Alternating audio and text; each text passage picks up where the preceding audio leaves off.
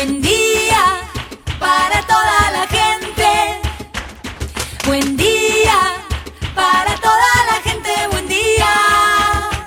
Buen día Soldati, edición Quédate en casa. Son días que necesitan de nuestro compromiso de quedarnos en casa. En FM Soldati, no por eso vamos a dejar de ser comunicadores y comunicar. Aprovechamos los límites que se presentan para llevarte por WhatsApp las noticias y la información que necesitas. Vos quédate en casa. Va a ser un buen día Soldati, pero vos nos vas a escuchar cuando quieras. Mañana, tarde o noche. El sur está bien despierto. Participa enviándonos las ideas y contenidos al 11 36 88 87 91. Estamos a la distancia, pero juntes. Buen día, Soldati. Hoy quédate en casa. Se acerca la economista Cecilia Galarza para ayudarnos a entender nuestra economía de todos los días. Cómo está trabajando el Estado en la contención social durante la pandemia. También hablamos con Agustín Lechi, delegado de Cipreva, para saber cómo está la situación de los trabajadores de la comunicación hoy. Y por último, charlamos con Cecilia Presas, que lleva adelante el nuevo emprendimiento Mandando Fruta.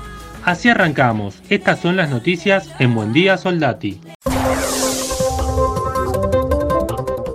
Deuda. La Argentina continúa negociando con los acreedores para alcanzar el acuerdo. El director por el Cono Sur, ante el Fondo Monetario Internacional, Sergio Chodos, afirmó que la Argentina continúa negociando con los acreedores para resolver el tema de la deuda en un marco de mayor comprensión y de acercamiento entre las partes. Santiago Cafiero, jefe de gabinete, dijo, estamos extendiendo un segundo pago de IFE para el mes de mayo. Probablemente sea el mismo monto y también estamos evaluando la zona geográfica porque hay provincias que ya retomaron su actividad, pero tampoco queremos generar un problema en los ingresos de la familia con este tema. El ministro de Educación de la Nación, Nicolás Trota, aseguró hoy que el gobierno nacional analiza la posibilidad de autorizar el regreso a clases escalonadamente en las provincias que no registran casos de coronavirus desde hace más de 45 días o que directamente nunca los tuvieron. El canciller Felipe Solá volvió a rechazar este martes la aplicación de sanciones y bloqueos que tienen como destino Venezuela y destacó como criterios de la sensibilidad y la búsqueda de soluciones concretas para atender la problemática de los migrantes venezolanos en el marco de la pandemia de coronavirus. Solá pidió que se respete la constitución del país caribeño y que cualquier medida que se adopte debe ser desde adentro hacia afuera y no desde el exterior. Informó el INDEC que las ventas en los supermercados aumentaron durante marzo 10,7% en relación a igual mes del año pasado, impulsado este aumento por las compras ante la proximidad de la cuarentena dispuesta por el gobierno para combatir el coronavirus. La titular de la Agencia Federal de Inteligencia, AFI, Cristina Camaño, presentó una denuncia penal por presunto espionaje ilegal a personas vinculadas a la actividad política, periodistas, dirigentes y policías durante el gobierno de Mauricio Macri tras el hallazgo de información recuperada de un disco rígido que había sido borrado. Desde el 20 de marzo, día en que se decretó el aislamiento social y obligatorio en la Argentina por la pandemia del coronavirus, al viernes 22, casi 5 millones de personas tramitaron el permiso de circulación en la ciudad y la provincia de Buenos Aires. A partir del próximo viernes 29 de mayo, perderán su validez y será necesario una renovación obligatoria. El jefe de enfermería del área de emergentología del Hospital Fernández dio positivo por coronavirus y se encuentra internado en el área de cuidados intensivos en gravísimo estado. Se trata de Claudio Lugo, 44 años, quien está internado en grave estado en una clínica de San Martín. La noticia fue confirmada por el director del Fernández, Ignacio Previgliano, quien dijo estar muy triste y conmovido por la situación.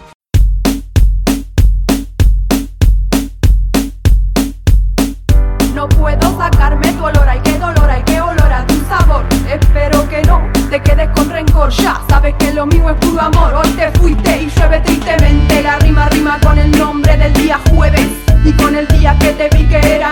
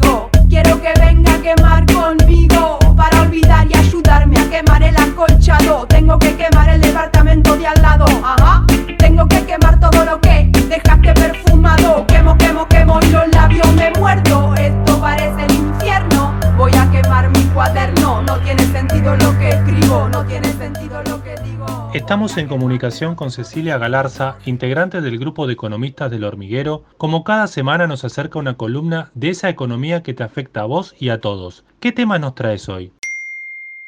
En la columna de esta semana vamos a hablar del programa de asistencia de emergencia al trabajo y la producción. El famoso programa ATP, que fue lanzado por el Gobierno Nacional con el objetivo fundamental de sostener el empleo en relación de dependencia, o sea, de mantener el empleo registrado. Eh, originariamente estuvo pensado para pymes, o sea, solo para pequeñas y medianas empresas, y lo que hace es solventar hasta dos salarios mínimos por cada trabajador.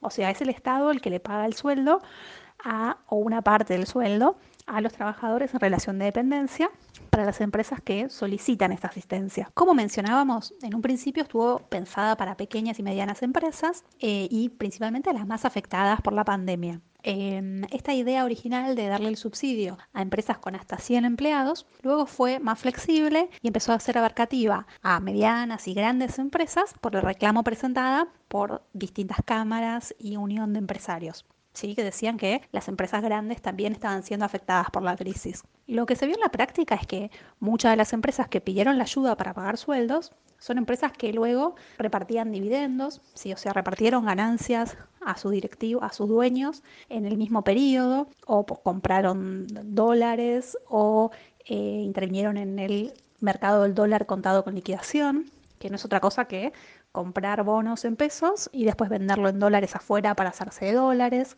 Entonces el gobierno, viendo todas estas movidas, lo que hizo fue ir puliendo un poco la medida y para el mes de mayo va a otorgar los créditos, los subsidios ATP únicamente a las empresas que no repartan dividendos, que no intervengan en el mercado del dólar eh, y que no intervengan en el contado con liquidación entendiendo que si están participando en esos mercados es porque tienen dinero suficiente y espalda para hacer frente a la crisis y no necesitan ayuda estatal para pagar sueldos.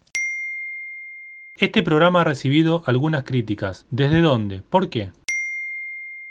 Bueno, si bien este programa fue cuestionado porque accedieron al mismo empresas enormes y que están dentro de las más grandes del país e incluso de la región, como Techin, por ejemplo, o el Grupo Clarín, eh, bueno, algunas empresas dentro del Grupo Clarín, o incluso Vicentín, que está acusada de estafa al Estado, eh, Olan, por ejemplo, que estaba pagando el sueldo de sus empleados en cuotas. Eh, lo importante es recalcar que el Estado busca con esta medida destinarle dinero a los trabajadores para que las empresas sostengan esos puestos de trabajo y para que haya un sostén del empleo, para que las personas puedan seguir con su fuente de trabajo. ¿sí? Además hay que reconocer que la medida salió en 45 días, en un récord enorme, eh, por parte del Ministerio de Desarrollo Productivo eh, y que más allá de que hacen falta pulir algunas cuestiones que están siendo ahora analizadas y llevadas a cabo, eh, es, un gran, es un gran incentivo a las empresas a no despedir a esos trabajadores. para el mes de mayo ya son más de 300.000 las empresas inscritas para recibir la ayuda oficial, sí para pagar parte de los sueldos de mayo, y la medida va a abarcar a 2 millones y medio de trabajadores.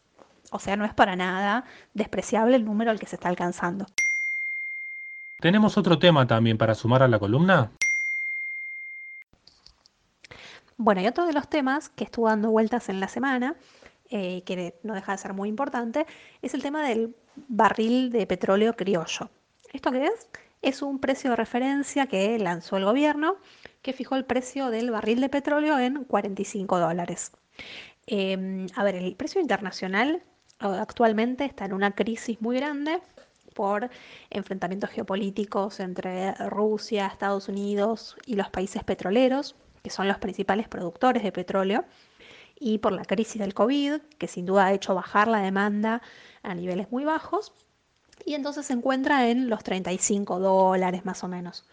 ¿Por qué el gobierno tiene intención de mantener un barril criollo, entre comillas, un barril propio, en un valor más alto? Bueno, justamente porque tenemos empresas como IPF, que es la empresa líder en petróleo eh, y es nacional, y justamente eh, necesita un valor, un precio de referencia más alto para llevar a cabo sus inversiones, para continuar explorando sus pozos, para que sea rentable mantener a sus trabajadores, para seguir teniendo eh, inversiones en, investigación y desarrollo en temas de petróleo. Sí, con lo cual con este precio que fija el gobierno, lo que está buscando es eh, pensar en una política sustentable para el sector petrolero y resulta muy importante con vistas a eh, vaca muerta en un futuro, a cómo pensar la política energética nacional. ¿sí? Si Argentina, por ejemplo, deja que los precios bajen mucho y las empresas dejan de invertir, va a terminar en un futuro volviendo a tener que importar, por ejemplo, gas o petróleo. Entonces es importante que tomen cartas en el asunto y que el Estado intervenga para generar políticas inclusivas, estratégicas y con miras a largo plazo. Ahora, este precio del barril criollo que se fijó por encima del precio internacional, ¿va a traer aumentos de precios de naftas y de combustibles? Bueno, eh, por ahora no, porque el precio de los combustibles el gobierno lo tiene congelado, ¿sí? Durante el gobierno de Mauricio Macri, si recordamos, la nafta subía y subía varias veces porque había desregulado el precio y cada empresa podía poner el precio que le pareciera. Y siempre lo que pasaba era que le parecía que el precio tenía que estar más alto, curiosamente. Entonces iba subiendo todo el tiempo. Si se movía el dólar, el precio subía. Si se movía el precio internacional, también subía. Si había expectativas de que iba a subir, subía por las dudas. Entonces se armaba como una espiral de suba de precio de los combustibles, que como la, la mayor parte de los transportes de mercaderías en nuestro país se realiza por camiones, eh, la suba de las naftas tiene consecuencias después en los precios de toda la economía. Porque si sube la nafta, sube el transporte y los costos de logística y se hace más caro que los productos lleguen a destino. Además de para el transporte personal o para la calefacción, por ejemplo, porque recordemos que la mayoría de nuestras casas se calefaccionan con gas o cocinamos con gas, o incluso si se usan garrafas, eh, también salen de, esa misma, de esa misma exploración.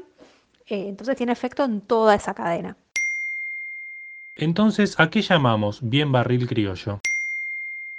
Bueno, en resumen entonces, el barril criollo es un precio sostén que se puso para el petróleo interno y es el que el precio al que deben comercializar el petróleo las comercializadoras y las refinadoras internas. Esto lo que hace es garantizar que sigan explorando y explotando sus pozos petroleros y mantengan el empleo y la producción. Em, esto en principio no va a tener efecto en los combustibles em, para automóviles o para gas, eh, para las casas particulares, sino que es exclusivamente para las empresas que trabajan en el sector y tiene como objetivo sostener el sector hidrocarburífero y buscar lograr una soberanía Muchas gracias por ayudarnos a pensar la economía de todos nuestros días. Ella fue la economista Cecilia Galarza en FM Soldati 91.3.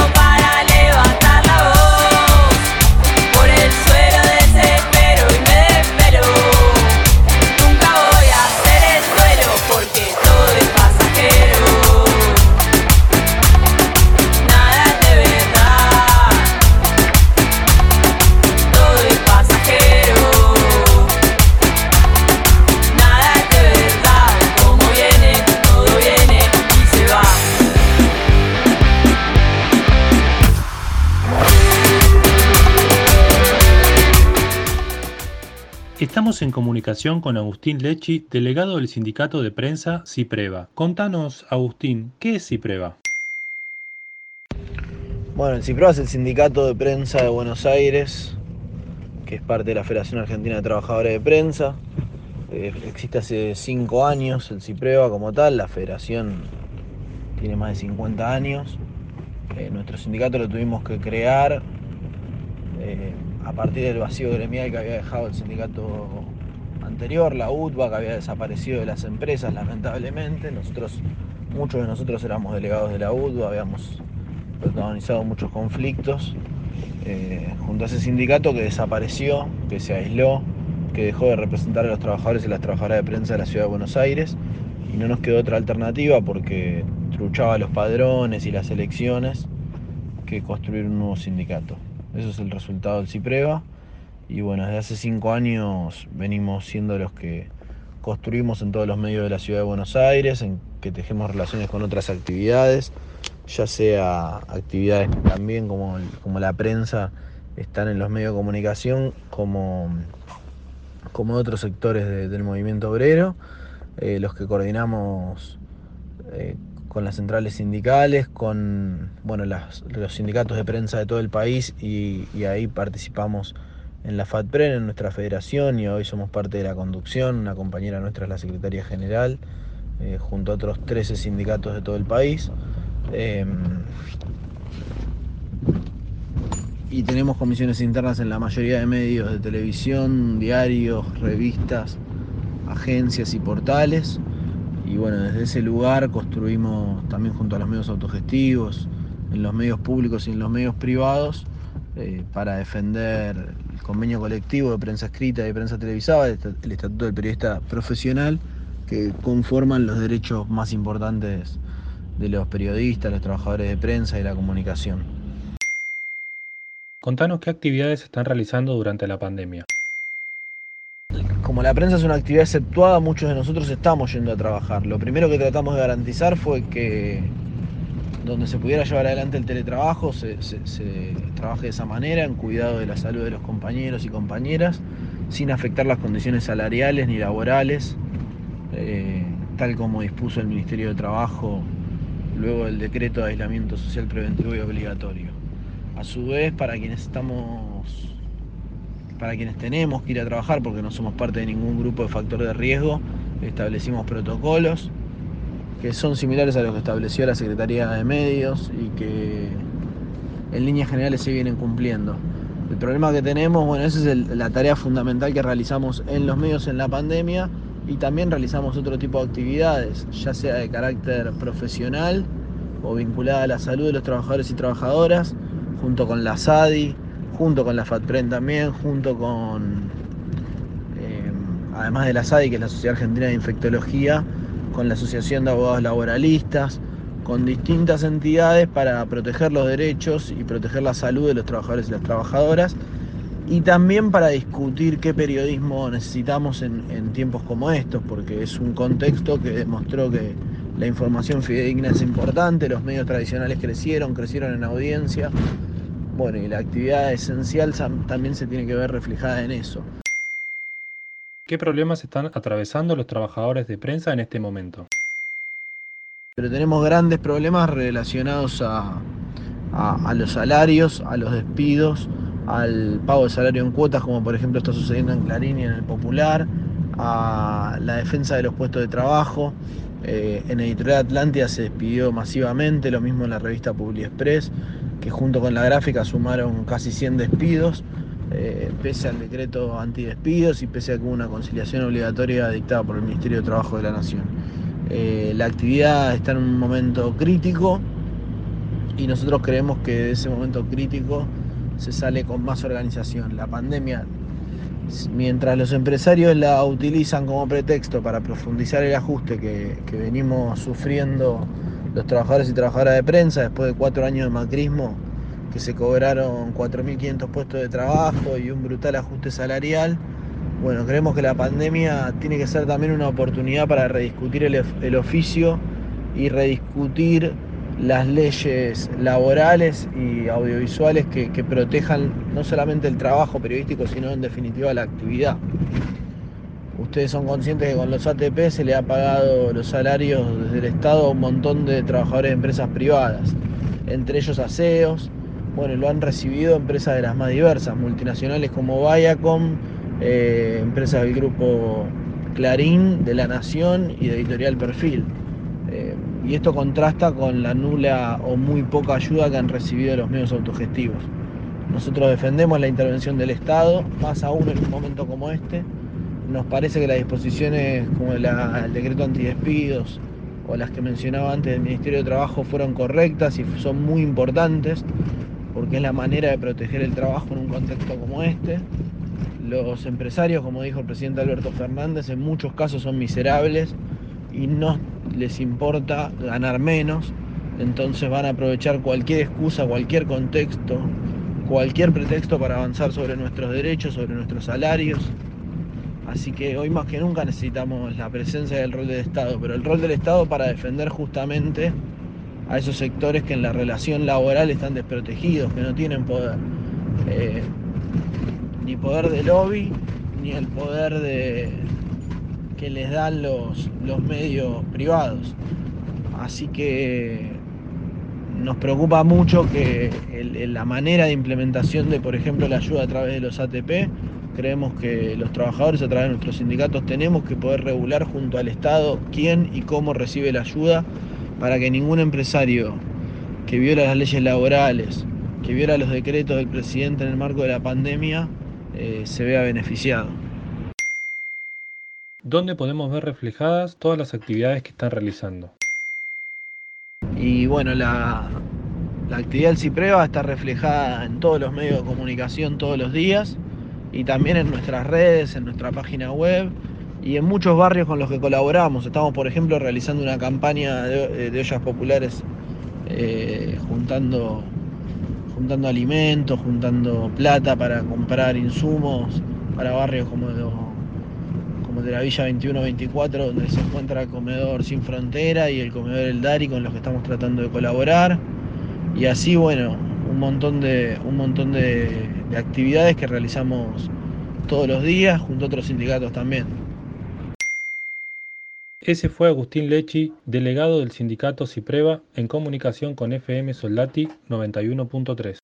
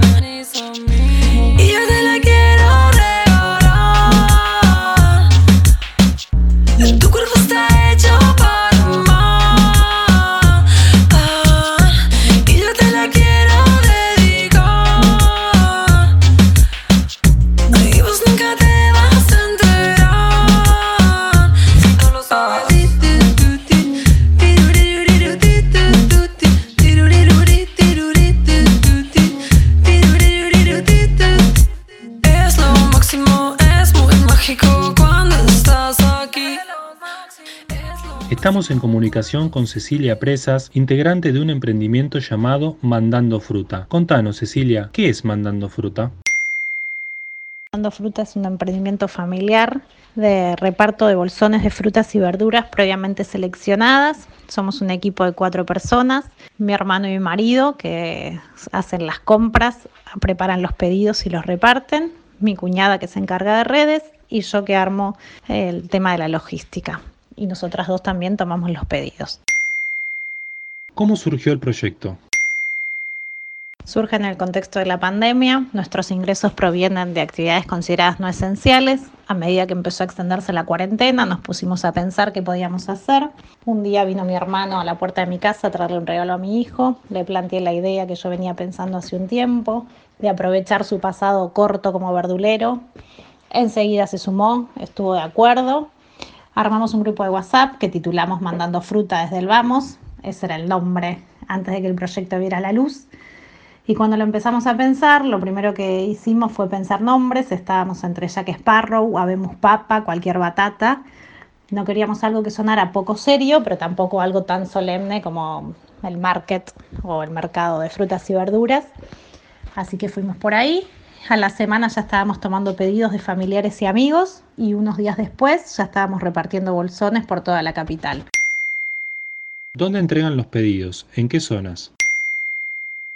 Entregamos en toda la capital, tenemos los días divididos por comunas, el envío bonificado y todos los mediodías arrancamos mandando fruta. Comentanos algunas promociones vigentes. Promociones por ahora tenemos tres, tenemos el bolsón chico que sale 500 pesos y trae 7 kilos, el mediano que sale 750 y trae 11 y el XL, que es para familias numerosas o para gente muy previsora, que pueda planear la comida de 15 días, que sale 1100 y trae 16 kilos. Además también pueden adicionar maples de huevo y algunas otras frutas y verduras que no están incluidas en los bolsones. Las frutas y verduras están previamente seleccionadas. ¿En qué redes sociales los podemos encontrar? Nos encuentran en Instagram en arroba mandando-fruta. Nos pueden hacer los pedidos por ahí mismo o usando el link de WhatsApp que les figura. ¿Algo que quieras agregar? Queremos agradecerles a ustedes por este espacio, así que vamos a regalarle a los oyentes un descuento del 10% en su próxima compra mencionando FM Soldati. Primero pediría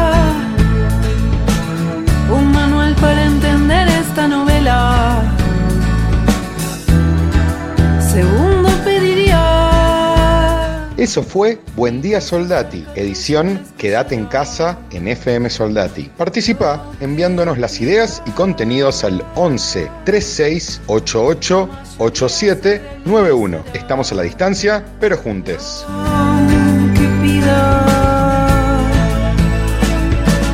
La mayoría se realizará.